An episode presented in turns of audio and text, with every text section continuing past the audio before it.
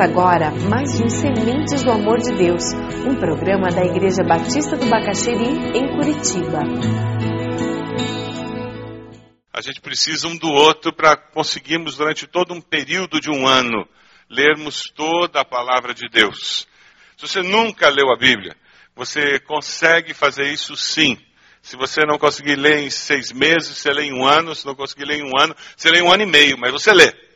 E depois que você lê uma vez, aí nunca mais você vai conseguir deixar de ter isso como meta, como um processo de crescimento cristão na sua vida. Você faz período devocional regularmente? Você já alcançou essa vitória na vida cristã? Dentro de uma semana, pelo menos uns quatro, cinco dias, você separa a hora para parar, orar, ler a Bíblia, pelo menos uns quatro, cinco dias. Esse é um hábito necessário para a sobrevivência na vida cristã. Eu não estou falando em você orar enquanto lava a louça, você orar enquanto dirige o carro, isso é muito saudável, muito bom. Mas estou falando em você ter um tempo especial, você e Deus em que você para tudo. Quantas vezes você já leu a Bíblia toda? Você já leu o Novo Testamento inteiro, pelo menos? Você já leu algum livro da Bíblia inteiro? São maneiras de você estar crescendo na sua intimidade com a palavra de Deus. Eu comecei a ler a Bíblia intencionalmente em 1976. Foi quando acertei minha vida com Deus, 75, fiquei capengando durante um ano nessa história de leitura da Bíblia. E em 76 eu disse, oh, eu tomo vergonha na cara, eu nunca vou crescer de fato na fé. E eu li o, Novo Testamento pela primeira vez ali por 76, 77. E foi muito gostoso quando terminei de ler, a sensação de ter lido o Novo Testamento. Mas foi só uns 15 anos atrás que alguém me desafiou a ler a Bíblia inteira, que eu li a Bíblia inteira. Eu já era pastor e nunca tinha lido a Bíblia inteira. É verdade. Eu já era pastor e nunca tinha lido a Bíblia inteira. E infelizmente existem muitos pastores que nunca leram a Bíblia inteira. Como existem muitos diáconos que nunca leram a Bíblia inteira. Como existem muitos crentes em Jesus Cristo, há 40, 30 anos, que nunca leram a Bíblia inteira. Como existem muitos crentes há 5 anos que nunca leram a Bíblia inteira. Você faz parte de um grupo de estudo bíblico?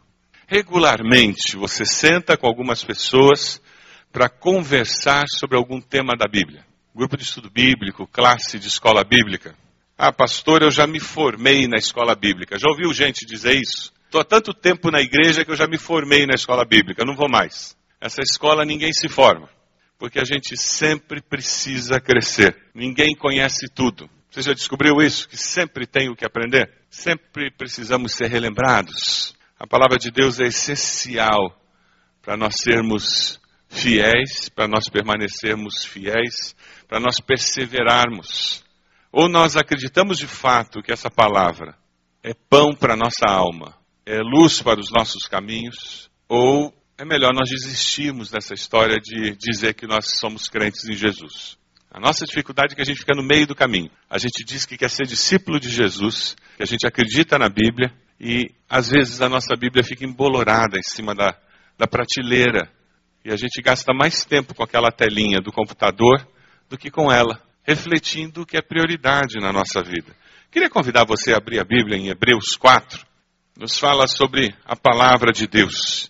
Nosso desafio é crescer na palavra de Deus. Hebreus 4, de 12 a 16. Pois a palavra de Deus é viva e eficaz, e mais afiada que qualquer espada de dois gumes. Ela penetra até o ponto de dividir alma, espírito, juntas e medulas, e julga os pensamentos e intenções do coração. Nada em toda a criação está oculto aos olhos de Deus. Tudo está descoberto, exposto diante dos olhos daquele a quem havemos de prestar contas. Portanto, visto que temos um grande sumo sacerdote que adentrou os céus, Jesus, o Filho de Deus, apeguemos-nos com toda a firmeza à fé que professamos. Pois não temos um sumo sacerdote que não possa compadecer-se das nossas fraquezas, mas sim alguém que, como nós, passou por todo tipo de tentação, porém sem pecado. Assim, aproximemo-nos do trono da graça com toda a confiança, a fim de recebermos misericórdia e encontrarmos graça que nos ajude no momento da necessidade. Versículo 12 diz que a palavra de Deus ela é o quê?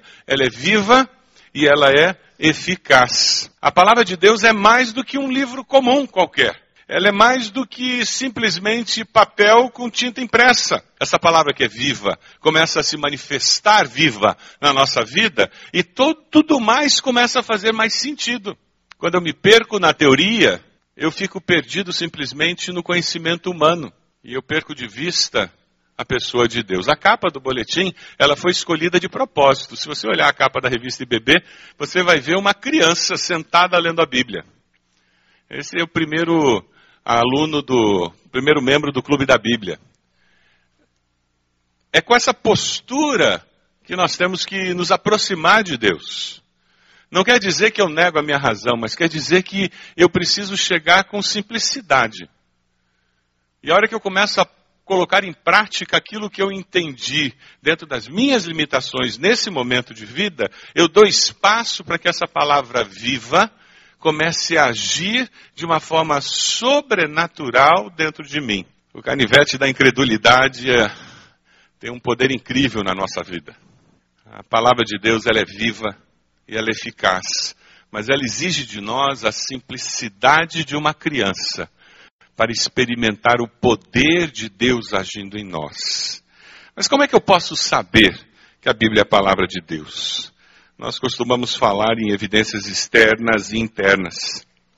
As evidências externas você pode encontrar na arqueologia, e estudos arqueológicos têm confirmado que as cidades bíblicas existem, têm confirmado locais, eventos, ah, e você encontra historiadores que não são bíblicos, que fazem referências a eventos que aconteceram na Bíblia. Você tem literaturas da mesma época que foram esquecidas. E curioso, né? A Bíblia não é esquecida. Ela continua presente. Isso, de alguma forma, fala que ela não é simplesmente mais um livro na história. Eu não sei quantas pessoas andam comprando livros de Aristóteles por aí, mas a Bíblia continua comprando, é o livro mais vendido na história da humanidade e continua sendo vendido. A ciência tem encontrado algumas respostas que você encontra na Bíblia. É o livro mais perseguido da história humana. E mesmo assim ele tem sobrevivido. Outros livros que foram perseguidos na história humana simplesmente desapareceram. Existem evidências internas que podem ser estudadas também. 2.500 anos, o período em que ele é escrito, por cerca de 40 homens, e você consegue encontrar em toda essa diversidade coerência na mensagem. Você encontra textos que se comprovam. Você encontra nas escrituras profecias escritas que são cumpridas.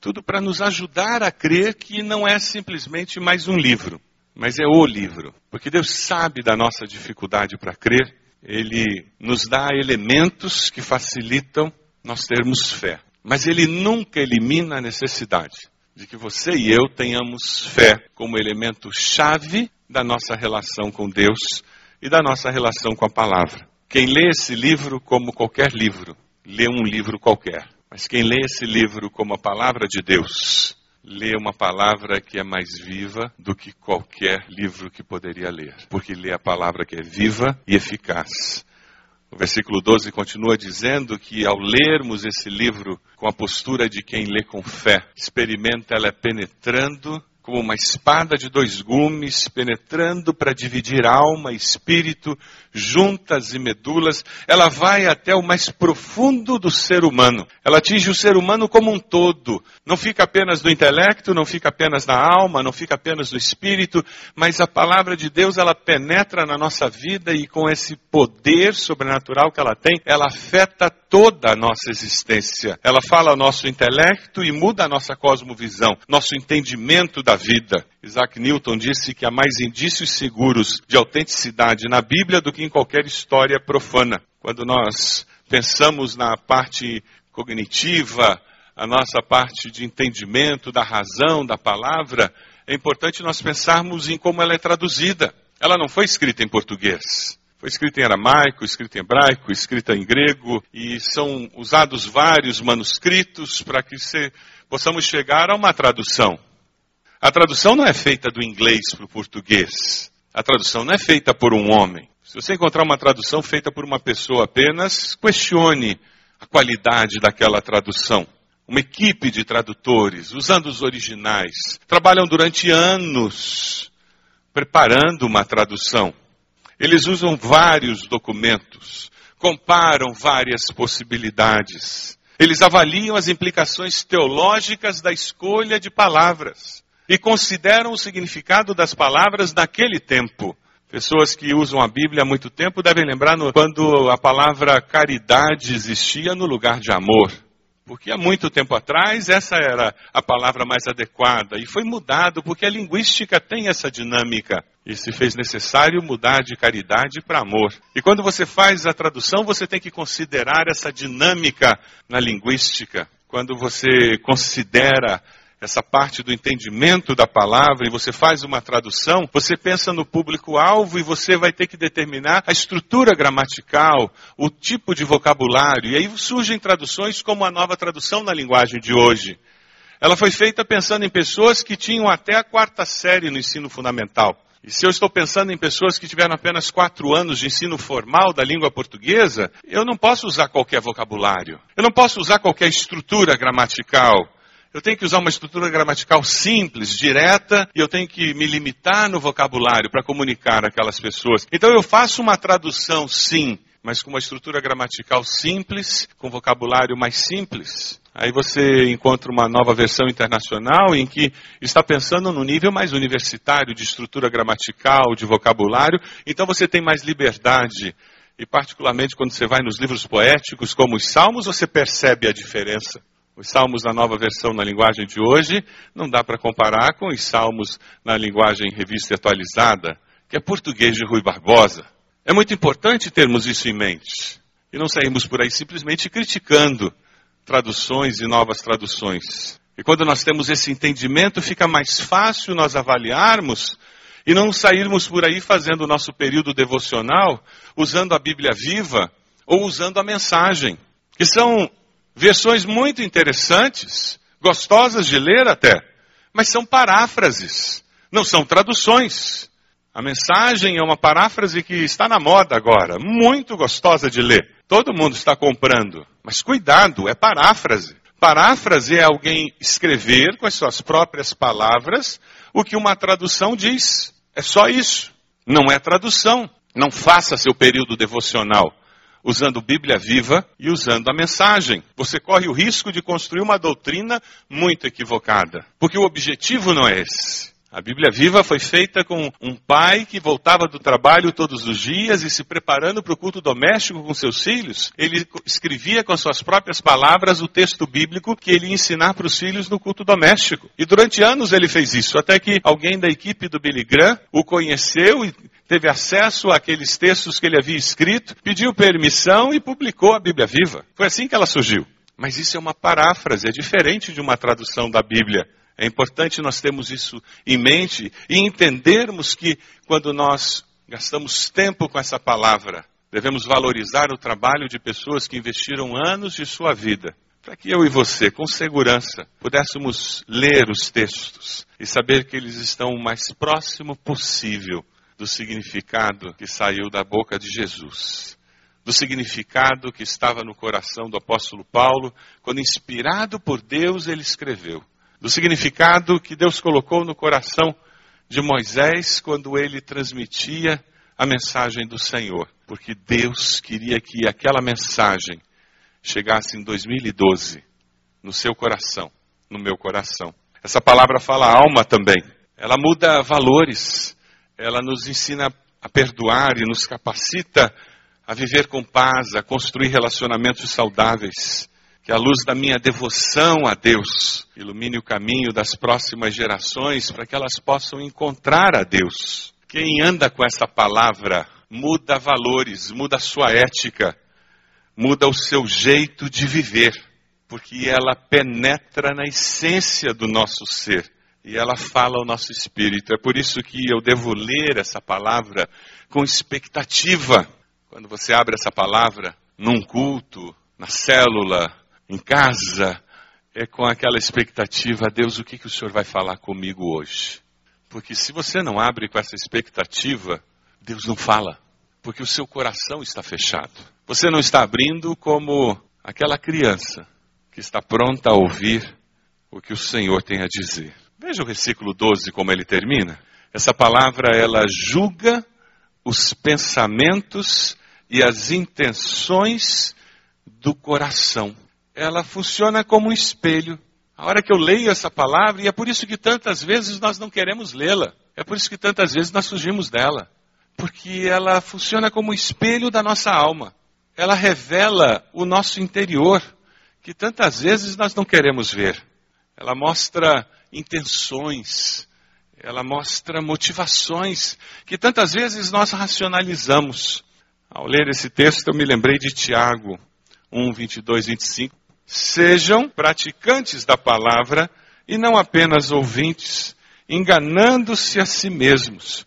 Aquele que ouve a palavra, mas não a põe em prática, é semelhante a um homem que olha a sua face num espelho e depois de olhar para si mesmo, sai e logo esquece a sua aparência. Mas o homem que observa atentamente a lei perfeita, que traz a liberdade, e persevera na prática dessa lei, não esquecendo o que ouviu, mas praticando, será feliz naquilo que fizer.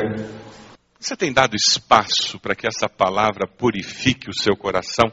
Porque sabe, nada está oculto aos olhos de Deus. É o que diz o versículo 13, lá de Hebreus. Tudo está descoberto e exposto diante dos olhos daquele a quem havemos de prestar contas. É por isso que precisamos ser lavados pela palavra diariamente, expostos a essa palavra que é viva, que penetra no mais profundo do nosso ser, que revela intenções do nosso coração que nos enganam. Podemos racionalizar, mas Deus não é enganado pelas nossas racionalizações. Precisamos desta palavra nos purificando, nos santificando. Essa semana eu lia um livro devocional que falava de Jó. Jó 31, Jó fala assim: Fiz acordo com os meus olhos de não olhar com cobiça para as moças. Interessante. Acho que a versão 2012 desse versículo seria: Fiz acordo com meus olhos de não olhar com cobiça para as moças ao vivo na internet. E no versículo 4, Jó faz uma confirmação dessa verdade. Tudo isso porque não vê Deus os meus caminhos e não considera Deus cada um dos meus passos.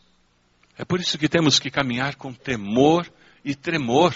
Deus tudo vê, tudo sabe.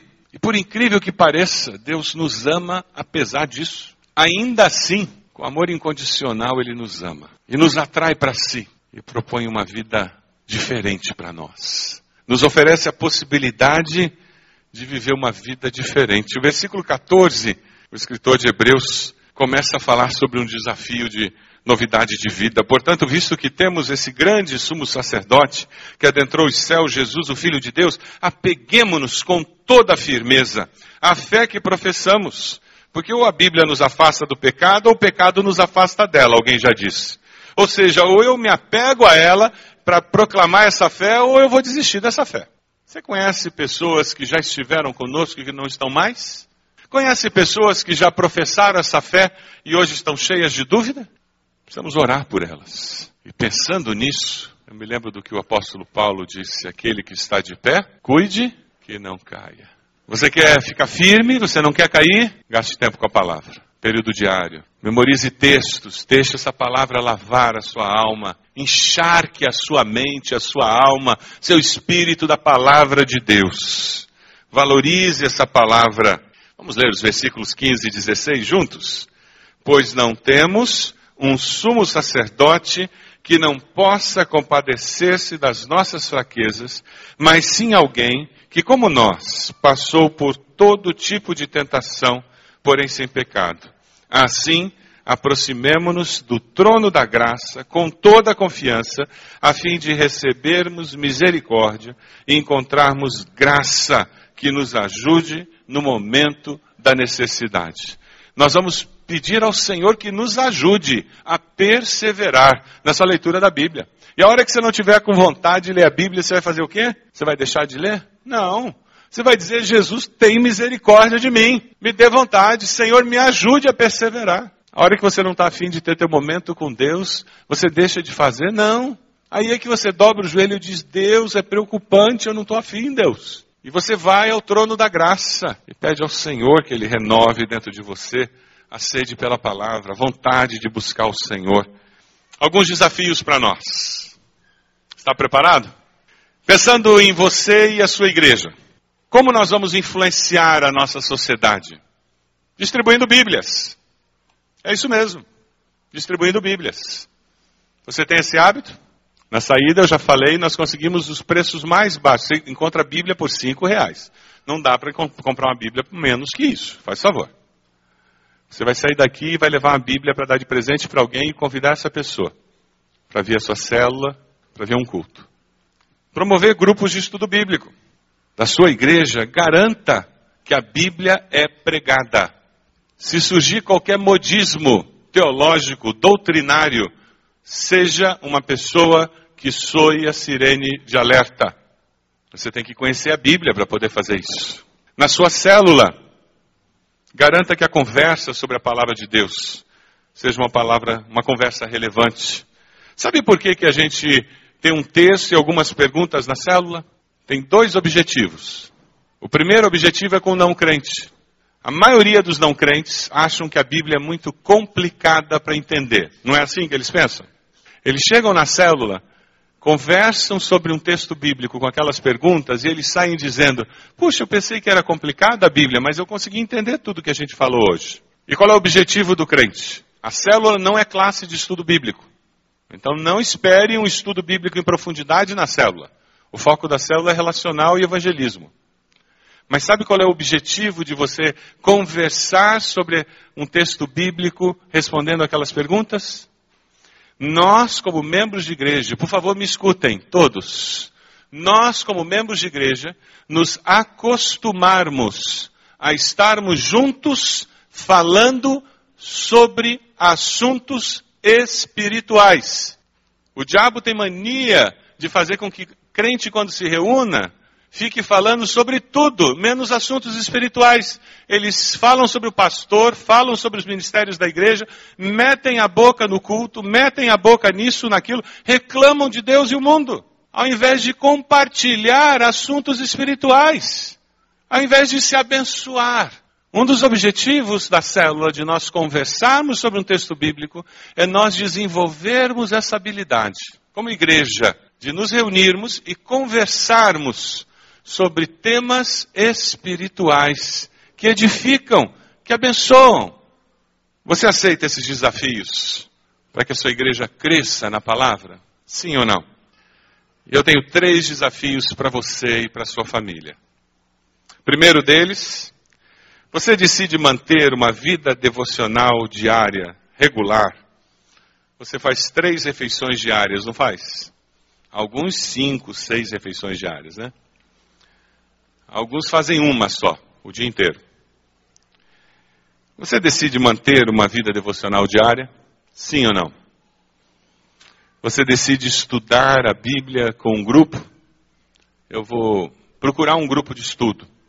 É, eu vou acordar um pouco mais cedo, aos domingos, e vou participar de uma classe. Vou trazer minha família. É verdade. A gente acorda cedo para fazer uma opção de coisa na vida. Por que, que a gente não pode acordar cedo para estudar a Bíblia?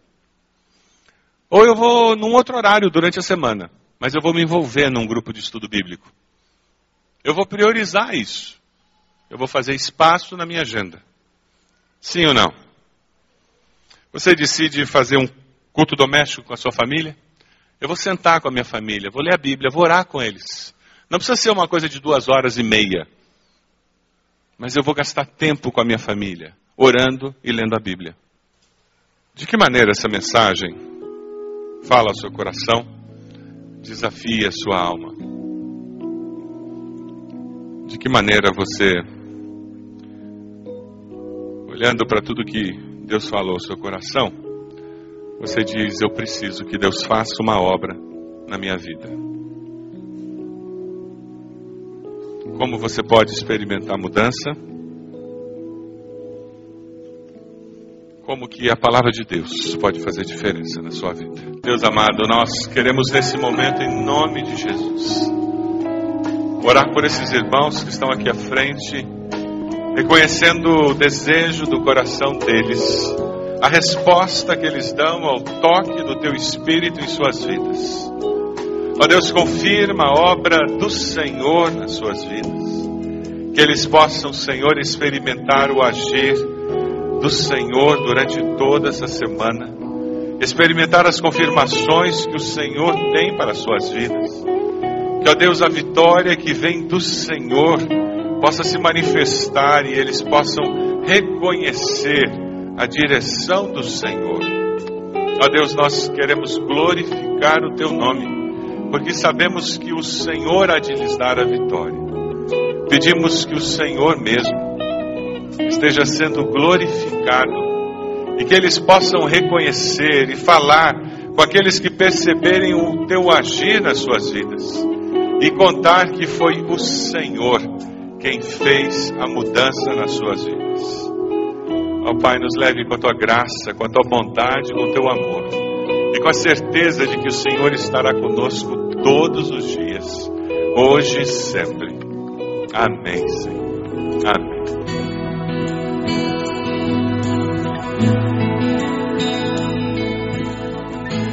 Este foi mais um programa Sementes do Amor de Deus, com o pastor Roberto Silvado, da Igreja Batista do Bacaxeri. Se você deseja obter cópias dessa mensagem, ligue para 33630327 ou envie um e-mail para radio@ibb.org.br informando a data da mensagem. All I am is devoted